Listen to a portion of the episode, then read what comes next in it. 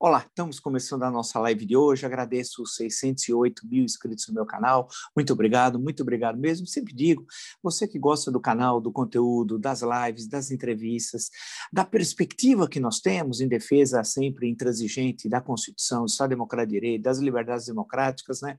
É sempre uma análise crítica, propositiva, analítica, porque senão não conseguimos ver além da, das árvores, precisamos ver a floresta, e aí é necessário uma reflexão um pouco pouquinho mais elaborada, né? Indique a uma amiga, um amigo. É fácil, blog do Vila, Marco Antônio Vila, diga para ativar uh, as notificações, que é aquele sininho, colocar like no que vocês gostaram e usar como vocês muito bem fazem a página dos comentários. Né? Lembro que ah, no Twitter vocês podem me seguir pelo Vila Marco Vila, no Instagram pelo arroba Marco Antônio Vila Oficial e na plataforma de curso www.cursodovila.com.br. Lá vocês encontram todas as informações sobre os três cursos que oferecemos, ou seja, História Política das Constituições, História da Ditadura Militar no Brasil e o que é fascismo. Basta, portanto, acessar www.cursosdovila.com.br. O noticiário do dia evidentemente, a grande questão, o depoimento do almirante Barra Torres, presidente da Anvisa. Né? Ah, é, assim, o, grande assunto, porque tem outras questões, claro, quer dizer, ah, especialmente a, a revelação feita pelo jornal O Estado de São Paulo, né? do que foi chamado de tratoraço, de bolsolão, tem várias denominações, né? Que é o, a, o orçamento secreto, sim, de 3 bilhões de dólares, uma fortuna né, do Planalto sem qualquer controle e utilizando da Codevasf e o Vale do São Francisco para o Bolsonaro chegou até o Amapá. Nós sabemos que o Bolsonaro é uma pessoa ignorante, tem um vocabulário restrito. Agora, a geografia do Bolsonaro é fantástica. O Vale do São Francisco chegou ao Amapá, ao Oiapoque.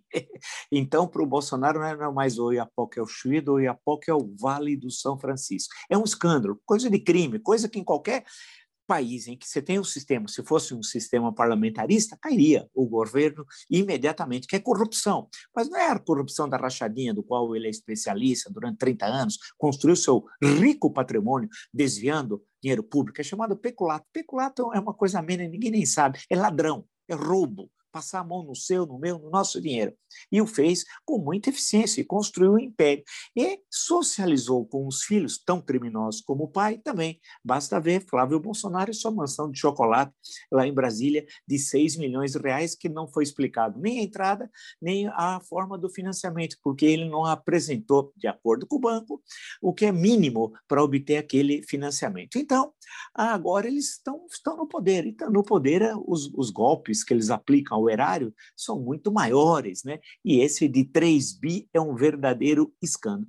Dificilmente vai ser criado, tal qual estão propondo na Câmara dos Deputados, uma CPI. Por quê? Porque é uma parcela considerável de parlamentares e deputados que locupletaram né? E as informações, os gastos, a compra de tratoras, para quem ia, valor muito acima. E, e, aí você começa a ver a, como, quando cada deputado, e tem senadores envolvidos também, vale destacar, valores fabulosos. E tem alguns que eu vejo, isso que é terrível, há décadas, há décadas. Né? Tem gente que domina certas áreas no Nordeste uh, e certas regiões no interior, no sertão, mas de há muito, mas de há muito, de há muito, de há muito, de há muito. A família Bezerra em Petrolina é uma delas. Né? E eu estava outro dia folhando por algum, o meu década perdida, 10 anos de PT no poder, estava lá é, envolvimento da família também num escândalo em Petrolina, que fica ali às margens do São Francisco. Era o rapaz, salvo engano, que depois foi até é, ministro do Temer. O pai é líder do governo e o outro irmão é prefeito de Petrolina.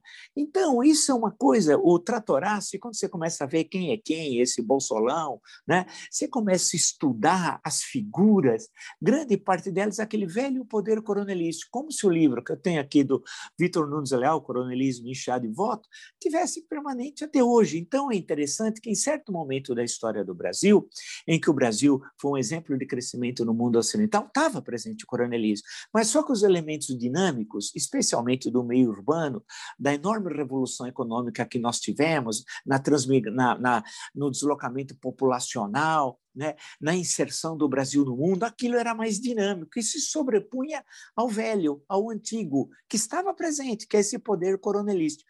Quando esse elemento dinâmico aqui perdeu gás por várias razões, uma delas quando o Estado perde a capacidade de investimento com a crise da dívida externa em 1982 para pegar um marco, é, um marco histórico, tal. A partir dali, então que o, o Estado perdeu o dinamismo, a sociedade perdeu o dinamismo que teve e as quatro décadas posteriores mostram isso, os anos 1980, 1990, a primeira década desse século, a segunda década desse século. Portanto, estamos falando de quatro décadas, 40 anos não é pouco, né? é terrível. Né? Então, quando isso perdeu o dinamismo, teve alguns voos de galinha ali, acolá, algumas ilusões, classe C. Né? Eu era um dos poucos que falava que classe C, como é que é possível você ter um deslocamento é, social tão significativo, criando uma classe C, né? e classe social no sentido sociológico, pior ainda, não no sentido vulgar, mas no sentido sociológico e, e econômico, porque a base é a base econômica, quando você teve um crescimento tão tímido na primeira década desse século. Inventaram a tal de classe C e tal, mas teve um crescimento ali pequeno, né? muito abaixo da, da nossa média histórica, no, no, grande momento do Brasil. Então, o que aconteceu? Que esses, esse, esse velho, esse poder coronelístico que está aqui, no Tratorão, está aqui no Bolsolão, né? que é a, a, grande agora a grande estrutura de corrupção de um governo corrupto, liderado por um corrupto que é o Bolsonaro, isso se sobrepôs, porque o dinamismo econômico que era dado por esses setores aí do meio urbano, que tinha revolucionado a produção, com a inserção do Brasil no mundo, foi perdendo importância. E aí esse poder, esse poder coronelístico passou a ter essa, essa expressão, né? que não tinha, né? é, que, ou que estava colocado em plano secundário. E ele está presente na denúncia feita aí pelo Estadão, né? muito bem documentado, um trabalho excelente, e, e, e a presença desse tratoraço, desse bolsolão, e que esteve nos governos do PT, nos governos do Fernando Henrique, né, que não conseguiram fazer é, efetivamente o que era colocado como tarefas históricas, reformas institucionais mesmo. Como já disse um entrevistado nosso aqui, a grande reforma do PT em quase 14 anos de gestão presidencial consecutiva foi a tomada de Três Pinos é, reforma institucional com todas as aspas, as aspas do mundo. Então, as denúncias apresentadas aqui pelo, pelo Estadão são gravíssimas e dificilmente vai ter CPI. Essa CPI não vai existir, mas é, lança um olhar é, que você, isso aqui pode entrar, entrar no Tribunal de Contas da União, isso não vai dar uma longa pendência, mas mostra o importante disso. No momento, pode ser até que tenha consequências políticas mais sérias, né? gostaria até que tivesse, mas dificilmente terá, é, desmoralizar ainda mais aquele discurso, porque eu já vi até na CPI da Covid, semana passada, um senador pelo Rio Grande do Sul que tem uma dificuldade com a língua, eu fico pensando que o Paulo Brossard, outro grande senador do Rio Grande Sul, jurista, ministro do Supremo, ministro da Justiça, acharia daquele senador que pegou um papel, é um pobre coitado, e falou assim: a Harvard University, e o, eu vi, saiu aqui no France Soir. Né? Esse, esse, esse é o nível hoje de algumas representações estaduais. É, é, é, é um negócio assim devastador, é um horror tal. Então é toda essa essa essa turmaiada. Eu tenho acompanhado então a CPI. Eles estão lá presentes e, e agora isso aqui é muito grave. Então, mas vamos ver se isso vai ter efetivamente consequências no campo jurídico político tal. No momento não parece, mas retiro o discurso porque esse senador do Francis Soir disse assim: vocês podem falar tudo, mas não podem falar de uma coisa. O homem do Harvard, ele disse o seguinte: você não pode falar de uma coisa. Ele é um governo honesto, onde tem corrupção. Como? Ministério da Educação, os computadores. Vamos lembrar, a Escola de Minas Gerais, né, denunciada pelo Hélio Gasto, cada, cada aluno receberia 230 computadores. Então, pera, e agora, essa aqui é bom para encaminhar. Encaminhe para o senador Harvard. Francis Soiro, esse é o nome dele que eu vou dar agora, né? É, as denúncias aí. Então, isso aqui é importante, mas no momento não é possível afirmar que haverá algum tipo de consequência é, no campo jurídico-político, no momento, né? No momento, porque a política é dinâmica. O indo saltando então para a CPI, logo cedo, de um lado é saudar a, a educação, a competência, a sensatez, o domínio do objeto feita, é do, do presidente da Anvisa, Almirante é, Barra Torres. E aí me permitam uma observação. A, a, educação, o conhecimento, o domínio, a, a, vontade de se explicar, a não ter nenhum anteparo, não buscar, não buscar subterfúgio, respostas sem sentido, nada disso. Foi claríssimo. Foi, foi um militar como eu imagino na história brasileira. Não foi um Pazuello, não foi um Braga Neto, não foi um Ramos, não foi um Pazuello, que quer fugir, o covarde, o fujão, quer fugir do dia 19 de maio. Né? Não foi um Bolsonaro, esse é o covarde plus. Né? Esse daí nem se fala, né? É, esse daí, então, nesse... não, foi como tem de ser um militar, sério, ponderado, com domínio pleno do assunto, fez questão de responder todas as questões e quando não tinha respondido, falava, olha, faltou responder tal questão, eu peço a gentileza ao presidente para poder responder uma questão que faltou. Que diferença? Né? É, veja a diferença dele, não é um militar, mas do Queiroga, não é Quiroga, é Queiroga, porque tudo é diferente no governo Bolsonaro. O, o, o Queiroga que não, não tinha, tinha medo, medo, medo de responder da cloroquina, medo de, da questão das máscaras, medo do distanciamento. Não falava, tinha medo. Ah, o almirante foi de uma dignidade. Eu já tinha visto outros pronunciamentos dele e tal, mas hoje foi exemplar, exemplar. E claro, quem é digno bate de frente com o criminoso, o genocida Bolsonaro. é uma condição quase que indispensável, numa lógica socrática, né? Para o Bolsonaro é o meia-direita do Corinthians, da seleção brasileira, não. Bolsonaro é aquele outro, aquele grego, sabe? explicar aquele que nasceu em 470 morreu em 399 antes de Cristo. Você vai falar está errado? Não, nós estamos no período antes de Cristo, Bolsonaro. Ele não sabe nem cronologia e esse homem está matando, é um assassino. Já matou 425 mil brasileiros e continua matando. E ninguém, né? A revolta, a passividade brasileira chegou ao cubo e a pandemia não explica tudo. É um fator explicativo importante? Sim. Tudo? Não. Aí tem outras questões que pode ser que nem agora tenhamos resposta. O futuro e a reflexão, a análise, né, como nós fazíamos em outros momentos históricos, poderá encontrar as razões né, é, do, que, do que efetivamente nós estamos assistindo nesse triste momento, né, no momento mais dramático da história do Brasil República. E por que eu acho que foi tão importante o depoimento? Bem, Primeiro, ele falou uma, esclareceu uma questão, porque o que está por trás, note, vamos fazer, abrir um parênteses, é crime de responsabilidade. A CPI vai apresentar uns 100 números de crimes de responsabilidade. E isso serve para, aqui, Constituição, impeachment, né? E crimes de lesa humanidade. Pode ir para a AIA, eu prefiro que, em vez que a AIA julga, julgue e prenda, julgamento seja aqui o nosso Nuremberg, né? E colocar na cadeia, mas não só o Bolsonaro, toda a quadrilha, toda a quadrilha, que são muitos que têm de ser julgados, né? Muitos.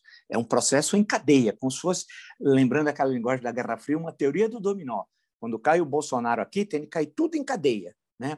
O, o, o, Ministério da Caterva, Malta, todos aqueles que o apoiaram no Congresso, aqueles cientistas, pseudocientistas os mengueles brasileiros ir para cadeia, concessionária de rádio e TV ir para cadeia, né? tem de ser tudo é a teoria do dominó, a nossa teoria do dominó. Então, como nós teremos o nosso Nuremberg, podemos ter a nossa teoria do dominó aplicada aqui à, à, à terrível pandemia que nós vivemos. Então, ele falou daquela reunião que o, o doutor Mandetta, no livro Um Paciente Chamado Brasil, e é, entrevistado aqui também no nosso canal duas vezes, vocês podem assistir, são duas excelentes entrevistas, e disse no depoimento na última, na terça-feira da semana passada, ele tinha contado essa reunião é, célebre reunião em que ele chegou e já tinha uma minuta lá de, uma, de alterar, olha o que eles queriam fazer, alterar a bula do remédio numa reunião do Palácio do Planalto, olha a caterva. E sabe quem organizou a reunião? Braga Neto, o falastrão, general que envergonha o exército, o plano Marshall. É, lembra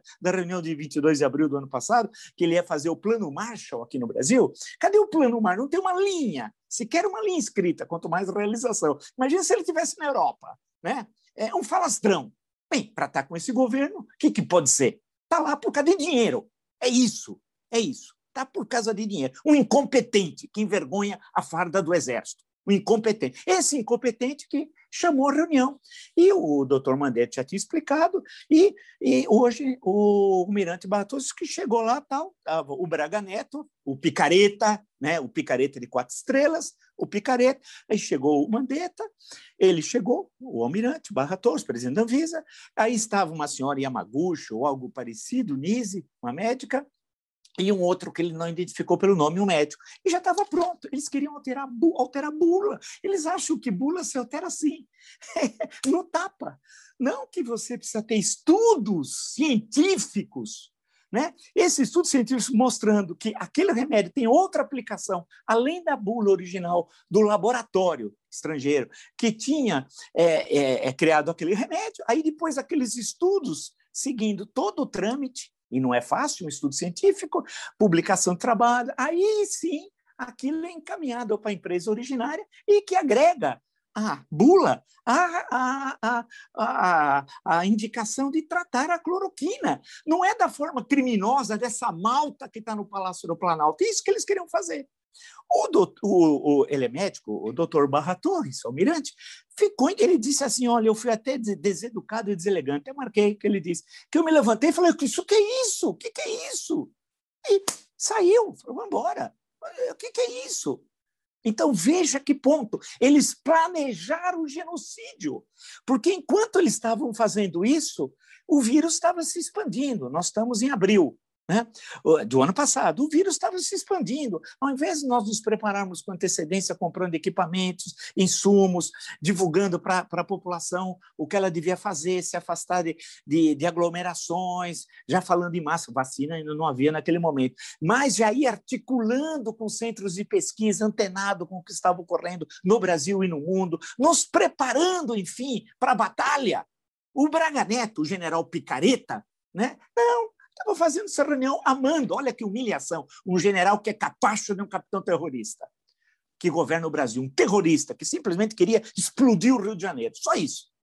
Olha que ponto. Por isso que deixa todos nós indignados, porque nós estamos presos, de mãos atadas, por esse sistema político, esse presidencialismo que dá um poder imperial ele continua cometendo seus crimes, falando, fazendo declarações absurdas no domingo, andando de moto, comemorando o quê? E o criminoso quer passear de moto aqui em São Paulo. O assassino, o genocida, o homem que tem as mãos sujas de sangue de 425 mil brasileiros e brasileiras. Então, essa reunião, essa, essa primeira fala do almirante foi fundamental. Ele confirmou tudo e reagiu imediatamente. Também, de forma muito diga num segundo ponto importantíssimo, questão do isolamento, do distanciamento. Fez questão de falar sobre isso. Quando perguntado, falou: não, eu não advogo isso de aglomeração hoje. E fez uma autocrítica, o que mostra a sua, a sua grandiosidade, a sua altura. Como ele é diferente de militares que envergonham a farda que estão no Palácio do Planalto. Ele fez uma autocrítica sobre aquela manifestação, ele estava no Palácio do Planalto, ele tinha descido com o presidente, né, em abril do ano passado, e ele estava, sem máscara, tal. Depois ele até justificou, disse que até aquele momento não havia uso de máscara, mas que ele não deveria ter ido. Está de parabéns, é isso que nós imaginamos o que é um militar, uma instituição permanente de Estado, não a serviço de um governo nazifascista. É isso. E ele falou, foi sincero. Né? E, e aí, quando perguntaram, ele falou: eu não advogo uh, aglomerações. Portanto, a segunda pancada né, no criminoso, né, no preguiçoso, no mandrião. Ontem eu mostrei a agenda do mandrião, trabalhou uma hora e meia o mandrião, uma hora e meia. Aí falou das máscaras, quando foi perguntado, mas ó, o presidente, além das aglomerações, usa. Mas ele falou, não. Ele falou, eu, inclusive, ele disse, e eu assisti, é verdade. Na live que eu fui com o presidente, eu estava de máscara, e é verdade, ele estava. Eu me lembro muito bem. Muito bem, né? Ele sabe, não, tem de ser, claro que tem de usar máscara. Ele falou, eu não advogo isso em hipótese nenhuma.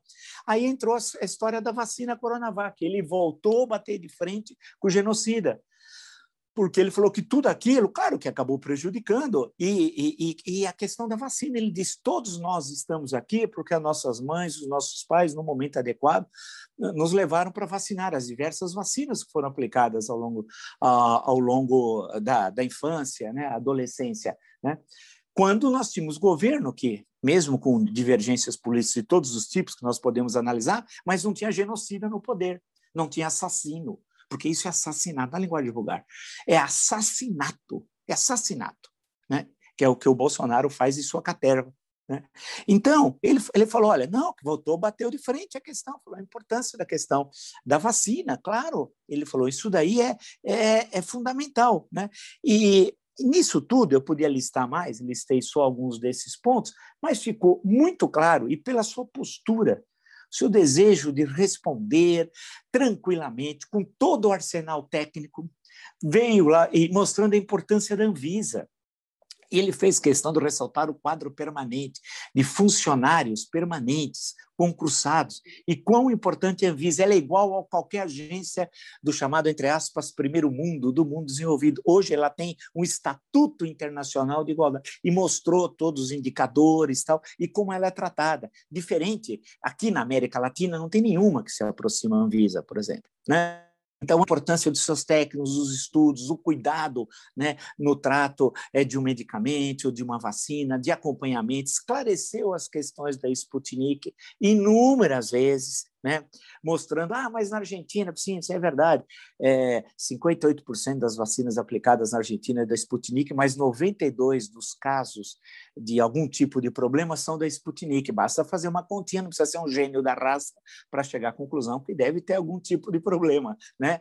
pelos dados. E ele foi mostrando, mostrou que os documentos do, do Instituto Gamaleia ah, levaram aquelas conclusões, não tem nenhuma relação dele, é da Anvisa, teus delírios, estarem a serviço dos Estados Unidos. Ele falou, nunca viu embaixador da vida, nunca o recebeu, nem sabe quem é, não tem nada. Isso daí foi feito todo um trabalho segundo os dados apresentados. E explicou aos senadores de forma clara qual é a função da Anvisa. A Anvisa não compra nada. Isso não é o papel de comprar, isso é o papel de planejar, isso é do Ministério da Saúde qual é o seu papel de fiscalização, como é que ela analisa os remédios. Ah, mas demorou seis meses para. Não, não, não demorou seis meses. É que a resposta de perguntas que nós fizemos, o laboratório A, B ou C, demorou dois, três meses para nos responder. Então, você não pode contar a partir do início, de quando deu a entrada do processo, mas quando o processo efetivamente estava na Visa.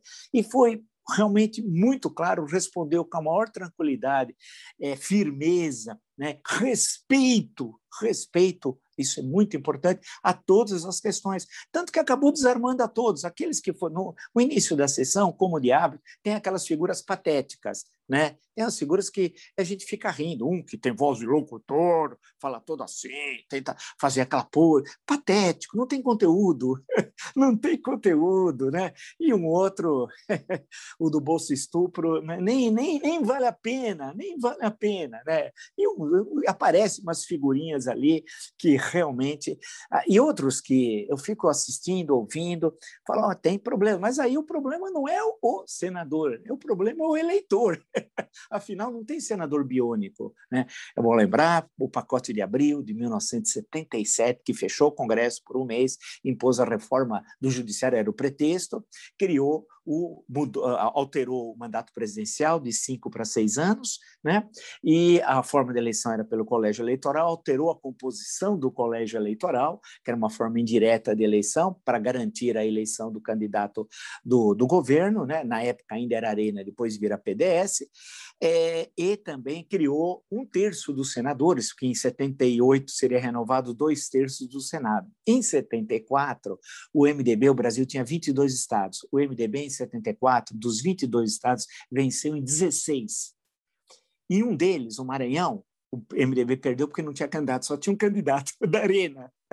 Então, então você vai, foi, é, foi 16 a 6. O medo do regime militar era, com dois terços da renovação do Senado, era perder, claro, a maioria do Senado. O que, que eles fizeram? De uma forma bem democrática, fecharam o Congresso, puseram o pacote de abril, né? e com isso, uh, um, uh, metade do Senado, é, uma, um terço, é, metade seria eleito diretamente, né?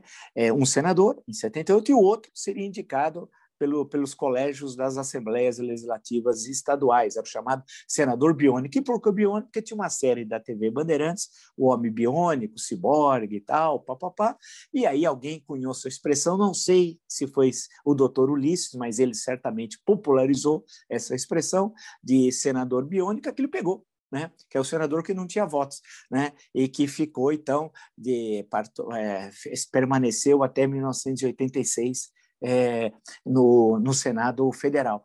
Não foi eleito por ninguém, portanto, por uns 30, 40, 50 pessoas tal. Então, esses que estão lá, não. E aí nós temos de realmente de pensar. É, Portugal, o parlamento é unicameral. Né? Tem vários países que o parlamento é unicameral. Né? Ah, é algo que a gente devia, numa ampla discussão do Brasil, um dia pensar. Isso vai ser também, é mais fácil imaginar qualquer outra coisa, porque essas reformas mais de fundo, estruturais, mais profundas, nós não temos condições de realizá-las pela correlação de forças que existem no Brasil. Hoje, a questão central é sobrevivência nacional. É isso. Se nós é, lutarmos pela sobrevivência, pela vida, essa é a questão central.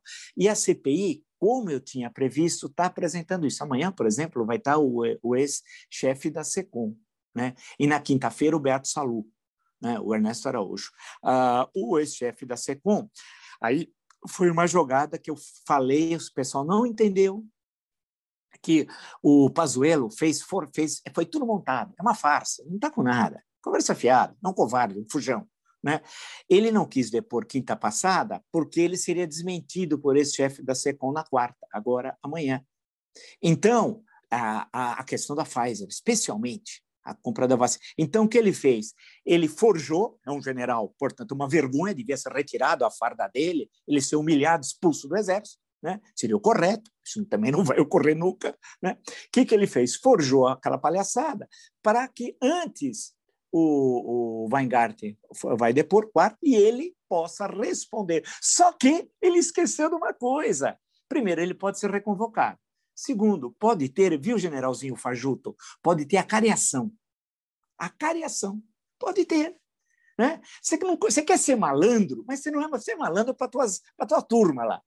Mas você quer ser malandro? Pode ter. Você pode ser reconvocado. O Queiroga, e nós fomos o primeiro lugar hein, que, com a entrevista do CPI, do presidente da CPI, Omar Aziz, né, no domingo, logo cedinho, é, fomos o, o, primeiro espaço em que foi falar da reconvocação do Queiroga, que hoje foi discutido também. Foi o primeiro espaço aqui nesse canal, por isso que é tentar sempre ligar. Ah, e a questão que eu já estou de antemão colocando é que você, ele pode ser reconvocado, estou me referindo ao Pazuello, e pode ter a cariação. O que, que é a cariação? Sentar aqui o Pazuello, aqui o Weingart no caso de uma divergência, assim considerar a CPI e esclarecer quem é que está com a verdade. Então, o golpe do general Picareta, o falsário, né? porque isso é uma vergonha, ele estava caminhando pelo hotel dos oficiais em Brasília, sem máscara, falando com todo mundo, indo lá o ministro Onix Lorenzoni, que é outra piada, outra piada, né? E foi lá o Ciro Nogueira, Ciro Nogueira que tinha umas histórias complicadas no Piauí, né? Também, mas foi lá. Então, ele vai ter de ir na CPI. Corre mil boatos, ou que ele ia fardado. O que, que tem de ver ele fardado? Ele vai lá com o ministro civil, do Ministério Civil. Né? Ou que ele ia pedir habeas corpus, ou que ele não ia responder. A questão de ser preso ou não, que é uma outra discussão, se ele mentir, porque tem fez, ele pode ser preso, sim.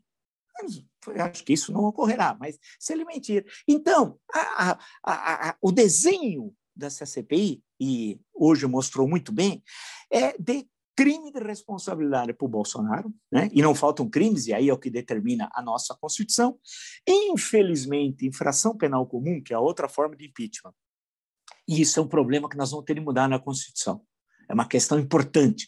A infração penal comum, só quem pode acusar o presidente é uma pessoa. Isso é um absurdo. Que é o Procurador-Geral da República. Só ele.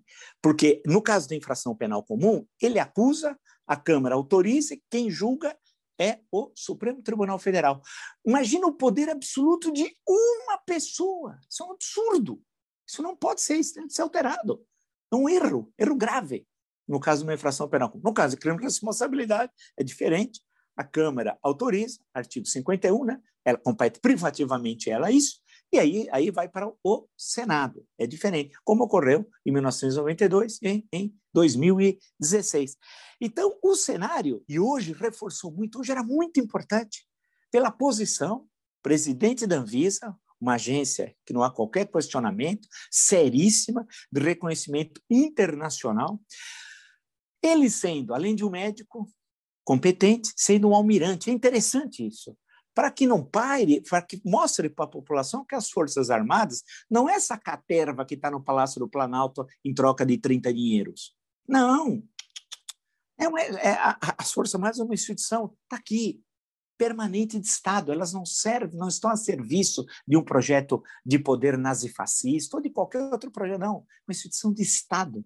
E ele foi, agiu ali estritamente dessa forma é como um, como um representante, no caso da Marinha, que é a arma mais antiga, vale lembrar, ela é mais antiga que o Exército. Por isso que na Constituição, nos atos, etc., primeiro vem o comandante da Marinha, depois o Exército, depois do Aeronáutico. O Aeronáutico é a criação durante o Estado Novo, né? é a mais nova.